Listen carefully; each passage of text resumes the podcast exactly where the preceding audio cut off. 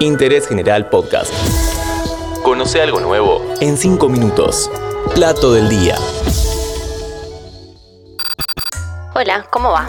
Espero que estén muy bien. Soy Daniela Rossi y les doy la bienvenida a un nuevo podcast de Interés General. Hoy en Plato del Día vamos a hablar del sushi, un plato que tiene un origen muy lejano, pero que encontró su propio lugar entre los comensales locales.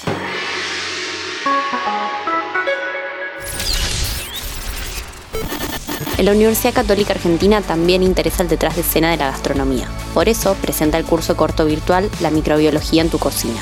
Ya está abierta la inscripción. Escribí a posgrados.uca.edu.ar para más información. UCA, tu casa de estudios.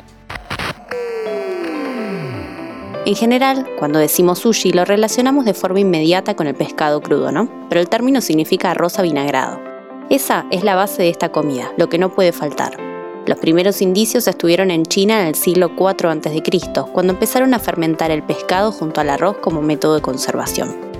En la línea de tiempo histórica, la siguiente parada fue Japón. En el año 718, el sushi aparece mencionado en un tratado de leyes. Desde ese momento empezó a despegarse de la fermentación, redujo un poco su tamaño, incorporó también pescado cocido y cambió finalmente con los sistemas de refrigeración.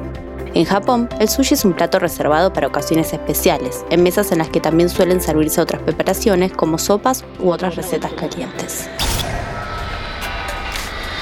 ¿Cuándo empezó a viajar a otras partes del mundo? Bueno, como pasó con muchas otras recetas, de la mano de la inmigración. En 1910, unos 40.000 japoneses viajaron a la costa oeste de Estados Unidos para trabajar en la construcción de vías ferroviarias. El sushi así llegó a Occidente y con eso otra transformación. Entre las piezas más conocidas encontramos el rol, que puede combinar arroz vinagrado con pescados y mariscos, vegetales, huevo y hasta otras carnes en su interior. El maki, que significa enrollado, es otro tipo de bocado que suma el alga nori por fuera. El nigiri, por su parte, tiene una forma cilíndrica y ovalada con base de arroz y pescado por arriba. Y se suele incluir en este grupo también el sashimi, que consiste en una feta de pescado crudo pero sin arroz. Una figura importante es la del itamae, quien está a cargo de la cocina y otra, omakase, que significa confiar o ponerse en manos del chef. En ese caso, vas a recibir en la mesa lo que considere mejor o más fresco. Antes de seguir, aprovecho para decirte que, si te gusta este podcast, hagas clic en el botón seguir en el perfil de interés general, así te enteras cada vez que se estrena un nuevo episodio de Plato del Día.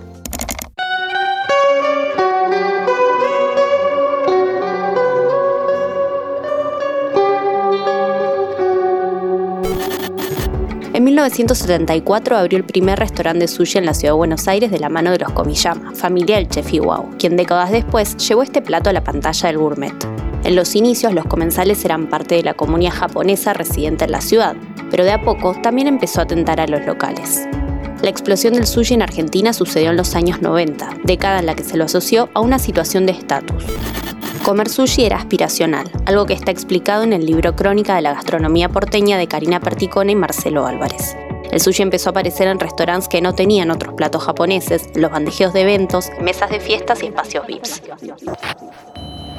Los rolls que se hicieron más populares no fueron los tradicionales japoneses, sino la adaptación estadounidense del plato, que había sumado palta y queso Filadelfia. Con menos cantidad de pescado y más de esos ingredientes, terminó instalándose.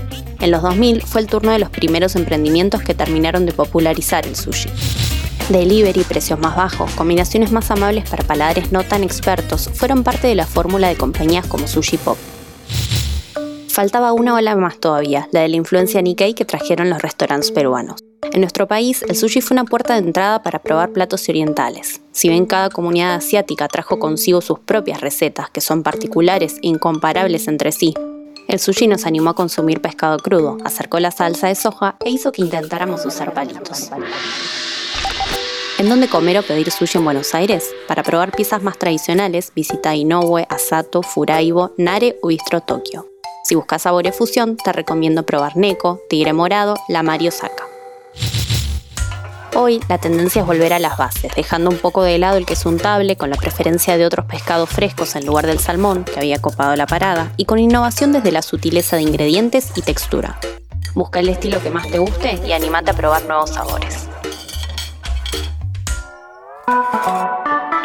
Seguí a Interés General en Spotify y escucha nuestros podcasts nuevos todos los días.